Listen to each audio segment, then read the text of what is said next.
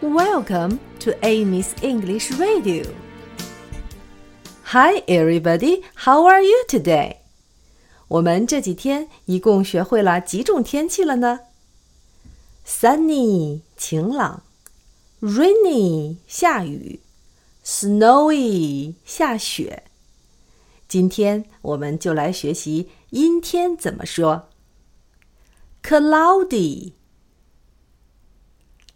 cloudy, cloudy, cloudy,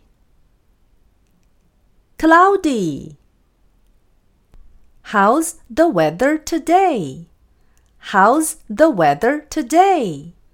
It's cloudy it's cloudy. It's cloudy today. 今天我们把学会的四种天气都唱一遍吧。 How's the weather today? How's the weather today? It's sunny. It's sunny. It's sunny today. How's the weather today? How's the weather today?